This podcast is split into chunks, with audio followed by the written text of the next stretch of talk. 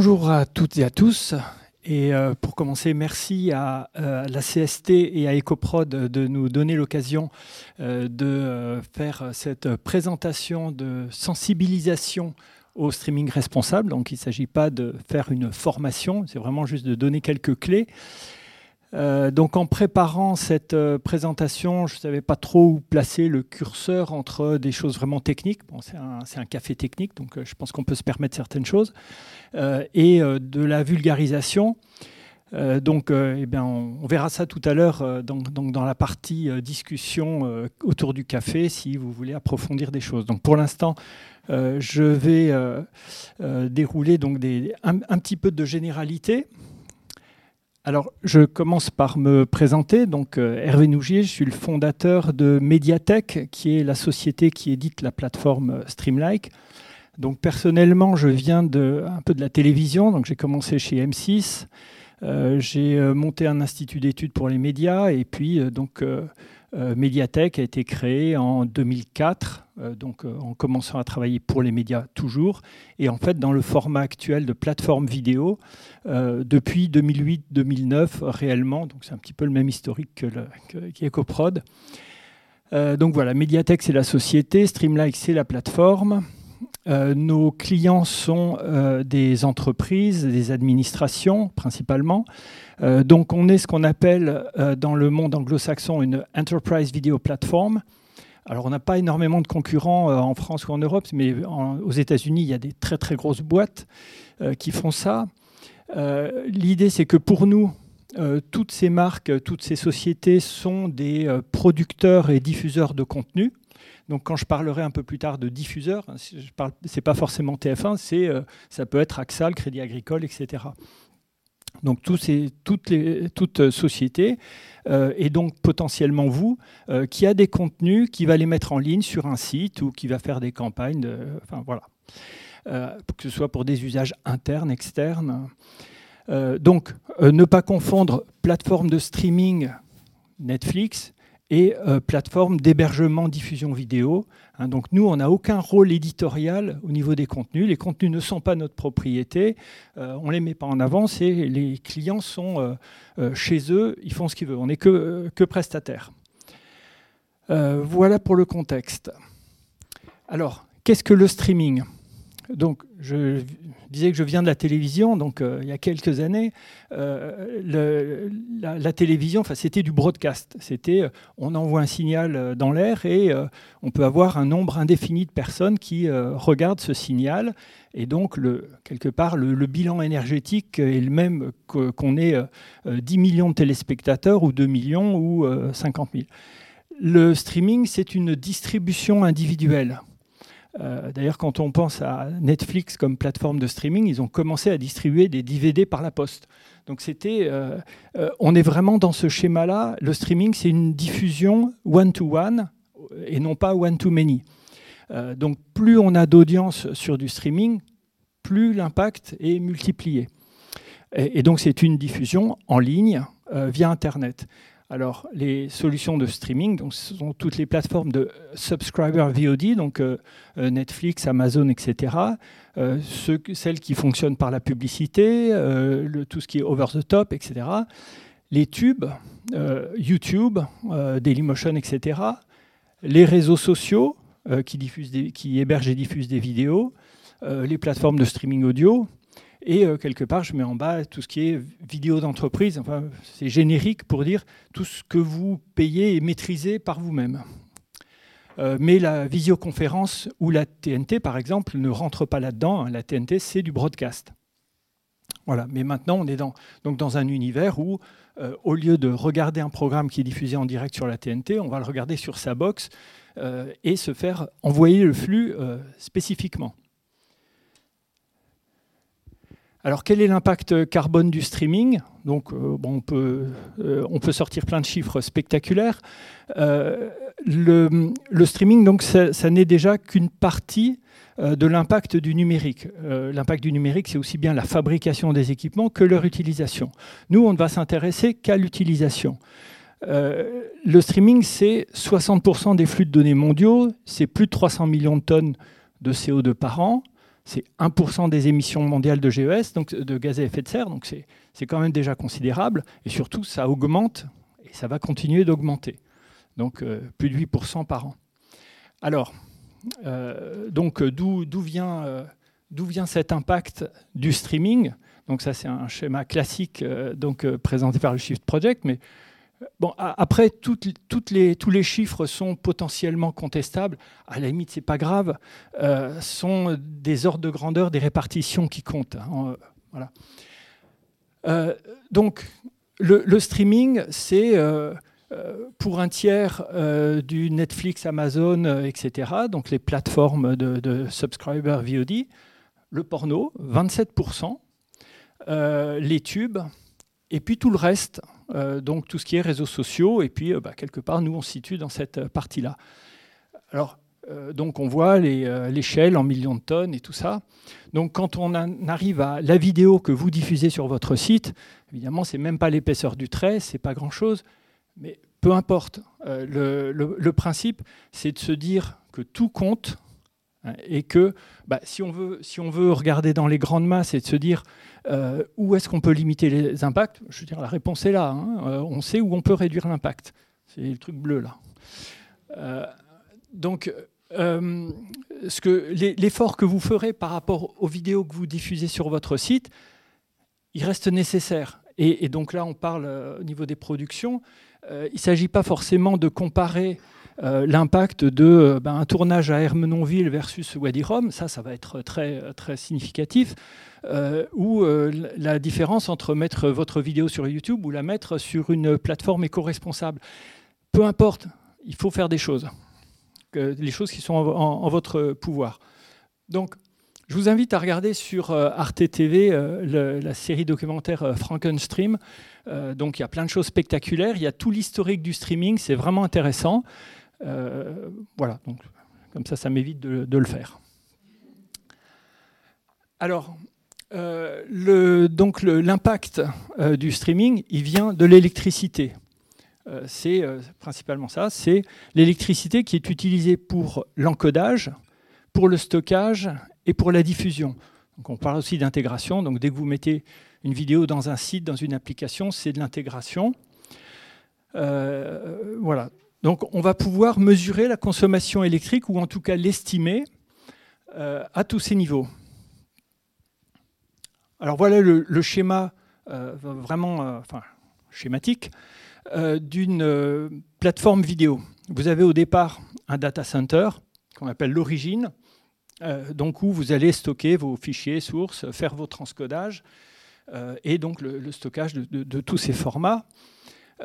Quand un internaute à l'autre bout demande une vidéo, bah, les données vont suivre un chemin à travers ce qu'on appelle un Content Delivery Network, c'est un, espèce de Waze à l'intérieur de, l'Internet qui va choisir le meilleur chemin, qui va euh, mettre des contenus en cache, donc qui va les stocker localement pendant un certain temps pour pouvoir les livrer au plus près de l'internaute, etc. Et puis il y a tous les équipements réseau euh, de télécommunications, les antennes relais, les câbles sous-marins, etc.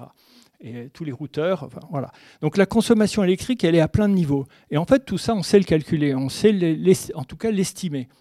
Après, encore une fois, tous ces chiffres, c'est un petit peu, euh, ça peut être discutable. Il y a, beaucoup d'estimations, mais on a quand même beaucoup de mesures. Donc nous, on sait quand une vidéo est diffusée, on sait où elle a été regardée, sur quel type de terminal. Euh, et donc on va pouvoir remonter un petit peu toute la chaîne. On connaît le, ce qu'on appelle le PUE, donc l'efficacité moyenne des, data centers du CDN. On, a, on, connaît surtout euh, l'intensité carbone de l'électricité où la vidéo a été vue, etc. Donc on va pouvoir recalculer un, euh, bilan carbone en fait, de, euh, de, la diffusion de la vidéo. Donc voilà, la formule est assez simple. Donc l'équivalent CO2, c'est la consommation électrique multipliée par l'intensité carbone. Et on fait la somme comme ça pour le data center, pour le CDN, pour les réseaux, pour les terminaux. Et on voit que bah, la même vidéo euh, qui sera euh, regardé en France ou en Pologne n'a pas le même impact, par exemple.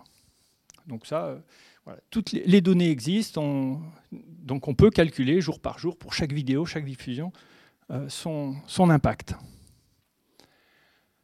Et donc, ce qu'il faut réaliser en termes d'usage pur, c'est que lorsque vous regardez une vidéo sur votre téléphone, c'est pas la consommation du téléphone ou le, par rapport à la durée de lecture de la vidéo ou le chargement que vous avez, chargement de votre euh, téléphone sur la prise électrique, c'est pas ça qui compte.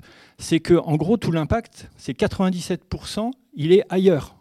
Il est dans les réseaux, euh, donc dans le CDN, etc. Donc c'est vraiment pas anodin, c'est pas, ça n'a rien à voir avec juste le simple fait de, de faire play euh, d'une vidéo locale quelque part. Alors pourquoi l'impact du streaming augmente? Bah, c'est assez évident, c'est l'augmentation euh, des débits de connexion euh, disponibles, de, donc la bande passante. Euh, donc on est passé, on a commencé avec des vidéos timbre-poste, puis on a eu la DSL, on a commencé à faire des, vidéos un petit peu plus sympas en définition standard. Ensuite, il y a eu du haut débit, on a fait de la haute définition. Maintenant, il y a du très haut débit, on fait de la 4K sur des écrans qui sont même pas 4K et, ou sur des téléphones, alors qu'on ne peut même pas percevoir la résolution 4K sur un téléphone. Euh, et, euh, et, aussi pareil sur le mobile. Donc euh, aujourd'hui, on, est on est à la 5G, on prépare la 6G, avec des opérateurs qui font des publicités sur la vitesse de lecture en streaming. en vrai, une vidéo, ça se lit à la vitesse de son débit. Donc si une vidéo est encodée à 6 mégabits seconde, si on a 100 mégabits, elle ne se lira pas plus vite. Donc. Donc, le, autre raison, bah, le, streaming, tout ce qui est distribution individuelle remplace le broadcast. C'est ce que j'expliquais aussi tout à l'heure. S'il y a un programme qui est diffusé à la TNT, on a loupé euh, de, 15 secondes, on va le regarder sur sa box en replay, en fait. Euh, alors que le bilan n'est pas le même. Le, donc, le gratuit et l'illimité invitent à des usages déraisonnables. Donc ça, c'est, euh, bah, si on prend l'exemple de mettre une vidéo sur YouTube, c'est gratuit, donc on va mettre par exemple des vidéos pour annoncer des événements. C'est gratuit, on ne va pas les enlever. Donc euh, YouTube euh, stocke une quantité de contenu obsolète qui est phénoménale. Donc il n'arrête pas de construire des data centers, puisque les données, je vous ai montré un schéma d'infrastructure très simple, mais chez YouTube, tout est redondé, donc euh, on a des data centers le monde, en moyenne 6 ou 7 pour chaque contenu vidéo, sont recopiés 6 ou 7 fois à travers le monde donc stockés à vie, puisque le réseau est copropriétaire de la donnée. Donc ils vont les conserver en permanence. Donc en fait, voilà, on construit sans arrêt des data centers pour conserver des données obsolètes. Euh, donc c'est la perversion euh, du gratuit et de l'illimité. Et on a vu que l'impact, c'était l'électricité. Euh, l'électricité n'est ni gratuite ni illimitée. Hein, donc quelque part, il y a un modèle économique, il faut savoir qui paye quoi. Mais voilà, au final, pour l'utilisateur, ça fait des usages déraisonnables. Et on a la perception d'une ressource immatérielle, c'est-à-dire que ben, voilà, on, produit une vidéo, on la diffuse, on crée la bande passante en même temps qu'on diffuse. Euh, c'est une ressource qu'on invente, qu'on fabrique comme ça. Mais la réalité, c'est pas ça. Alors, qui peut euh, améliorer cet état de fait? À peu près tout le monde. Hein. Tout compte et tout le monde peut agir. Alors il y a les utilisateurs, donc on stigmatise beaucoup les utilisateurs en leur disant bah, euh, baissez la qualité de la vidéo euh, euh, que vous regardez, privilégiez le Wi-Fi à la 4G et le câble au Wi-Fi, etc., etc. On va donner plein de conseils qui sont tout à fait pertinents. mais bon, est-ce que quand on paye un abonnement à Netflix ou autre, on a envie de dégrader sa qualité? Voilà. Les autorités de régulation, ben en fait, elles, euh, pour l'instant, elles font des recommandations. Donc, on a vu récemment euh, l'ARCEP, l'ARCOM faire des recommandations qui, euh, visent les utilisateurs.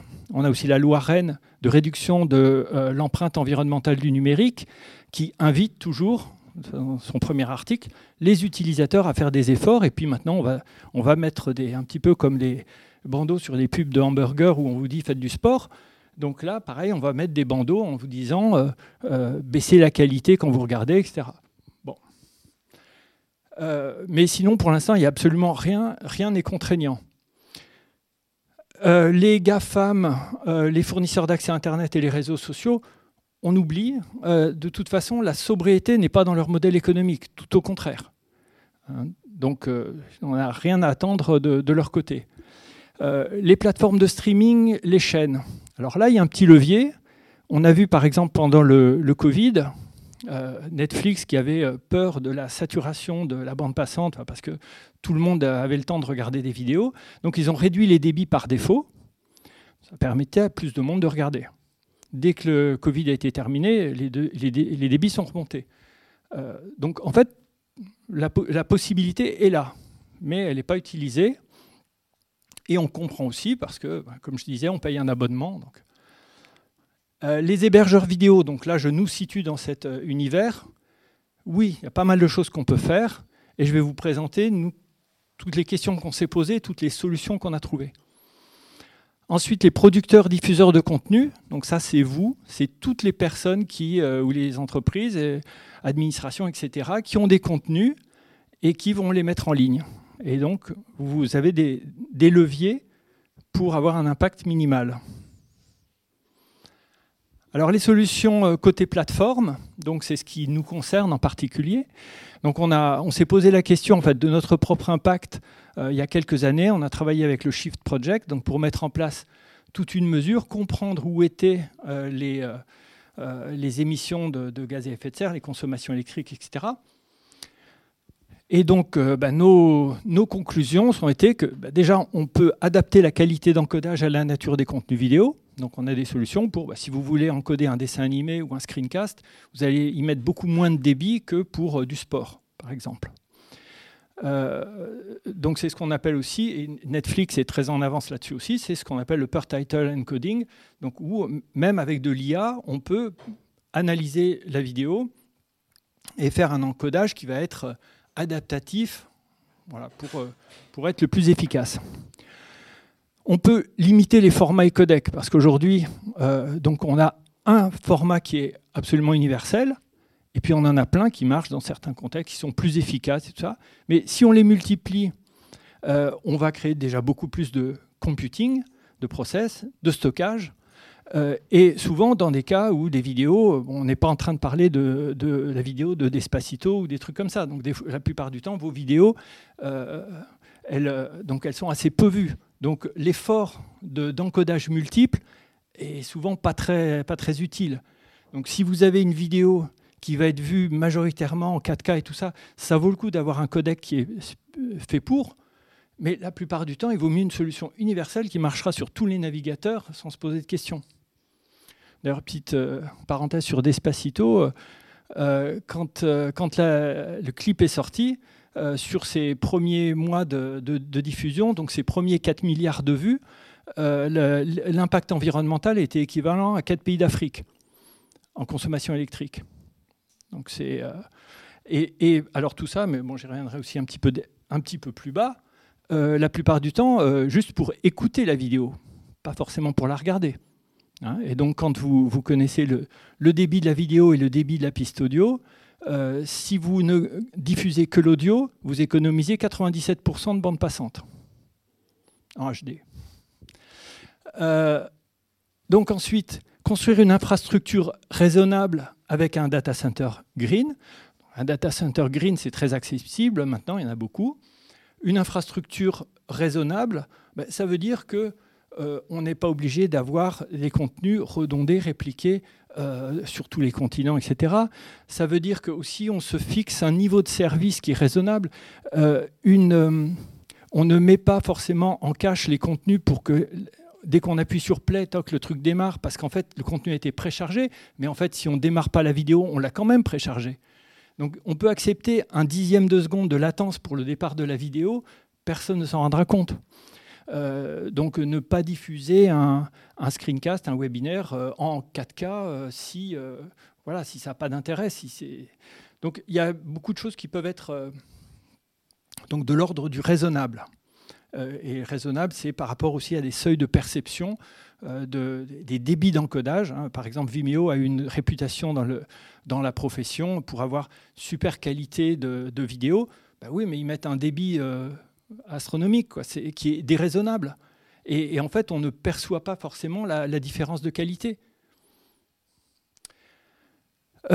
proposer des solutions d'éco-conception et de sobriété numérique. Alors ça, donc on a plein de solutions qu'on met à disposition des clients et qui adorent ça. qui est donc ce qu'on appelle throttling, c'est de la limitation de bande passante. Par exemple, on n'affiche pas de haute définition tant qu'on n'est pas en plein écran. Le background audio, alors ça c'est un peu sidérant qu'on soit les seuls à le faire euh, depuis des années, enfin, euh, que, la problématique existe. Si vous regardez, enfin vous lancez une vidéo, puis vous changez d'onglet, donc la vidéo n'est plus visible, ben on coupe le flux vidéo. Vous en rendez pas compte, mais on coupe le flux vidéo. Vous revenez, la vidéo revient.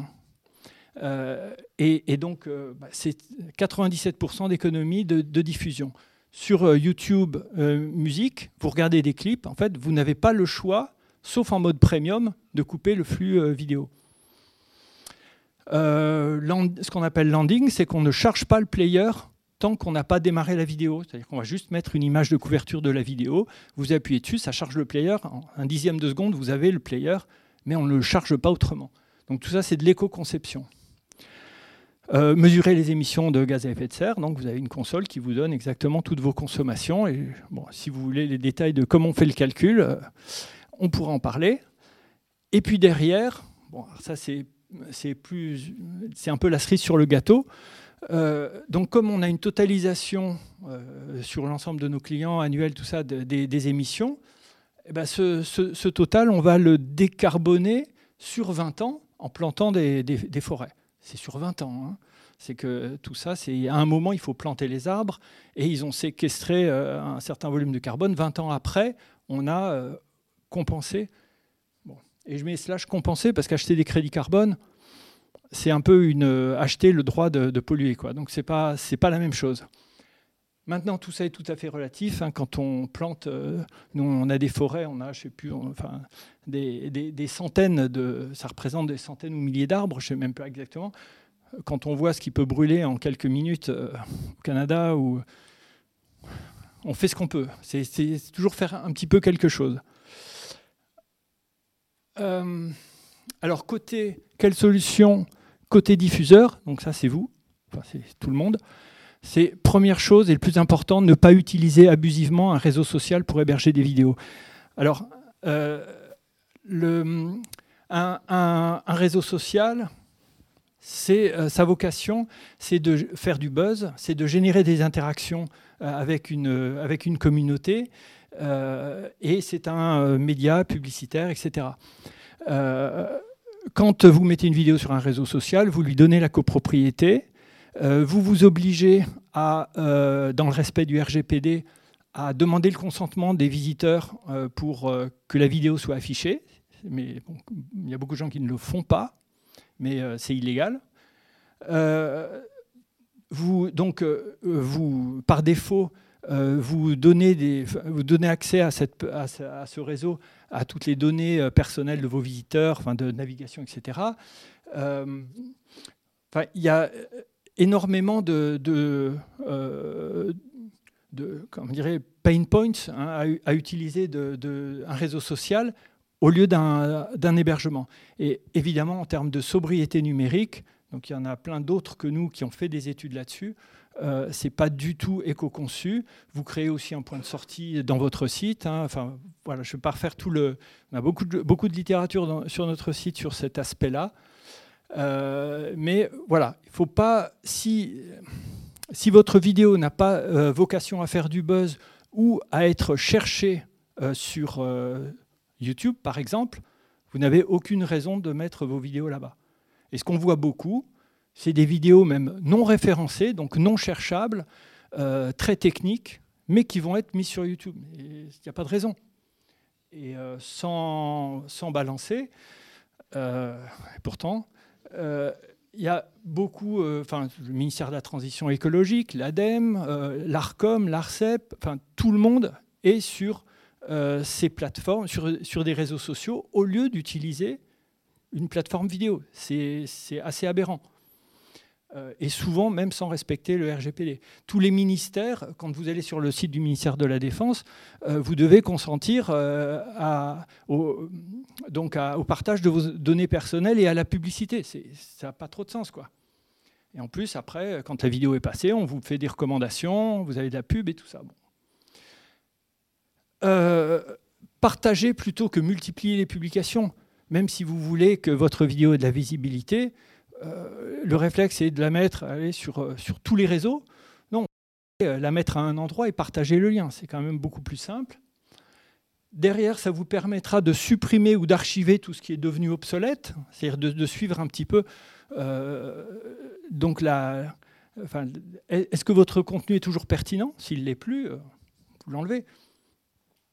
Ne pas ignorer la vidéo dans l'éco-conception d'un site.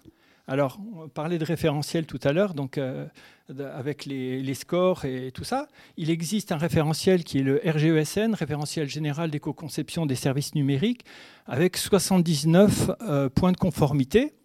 Si euh, vous avez un site qui est super éco-conçu, très léger, charge vite, etc., et que vos vidéos sont sur YouTube, vous enlevez 18 points sur les 79. donc, c'est un petit peu, quand, on fait ça, c'est un petit peu la Tesla qui, qui, traîne euh, un groupe électrogène en remorque. Hein. Mais souvent, on ne le voit pas, on, l'occulte. Euh, mesurer ses émissions et adopter des bonnes pratiques pour les réduire. Donc ça, voilà, c'est possible. Euh, surtout que là, donc, vous êtes tous plus ou moins dans des démarches de, bilan carbone, etc. Donc vous pouvez avoir la mesure aussi de l'impact de votre diffusion. Et enfin, le plus important, c'est montrer l'exemple. C'est que là, pour l'instant, c'est un petit peu un état de fait. Aujourd'hui, on, utilise euh, YouTube comme si c'était un dépôt légal, comme si c'était euh, la BNF, et, voilà, sans, sans conséquence. C'est si, on ne change pas euh, euh, cet état de fait, ben, si on ne donne pas l'exemple, il n'y a pas de raison que ça change. Donc j'en profite pour euh, féliciter EcoProd qui, a mis aussi bah, ses, actes en accord avec ses principes. et donc, bon, voilà. Euh, donc on, héberge les, maintenant les vidéos d'EcoProd. Euh, et cette, exemplarité dans les grandes entreprises, c'est vraiment important. parmi nos gros clients, vous avez vu, on a quelques-uns, type tout le groupe Crédit Agricole, Renault, etc., sont des gens maintenant qui sont fiers d'avoir fait le franchi le pas. Euh, voilà. Donc, et pour conclure, en fait, parmi trois solutions qui sont l'amélioration de l'efficacité énergétique, le progrès technique et la sobriété, il n'y a que la sobriété qui a un effet immédiat et pas d'effet rebond. L'efficacité énergétique, globalement, ça vous permet euh, de faire plus avec le même impact. Donc ça ne réduit pas l'impact. Euh, le progrès technique, ben, le progrès, c'est futur. Donc c'est un effet différé. Euh, et quelque part, il y a des risques toujours de, de, créer des nouveaux besoins avec du progrès technique, euh, ou de créer de l'obsolescence. Donc finalement, il n'y a que la sobriété qui fonctionne.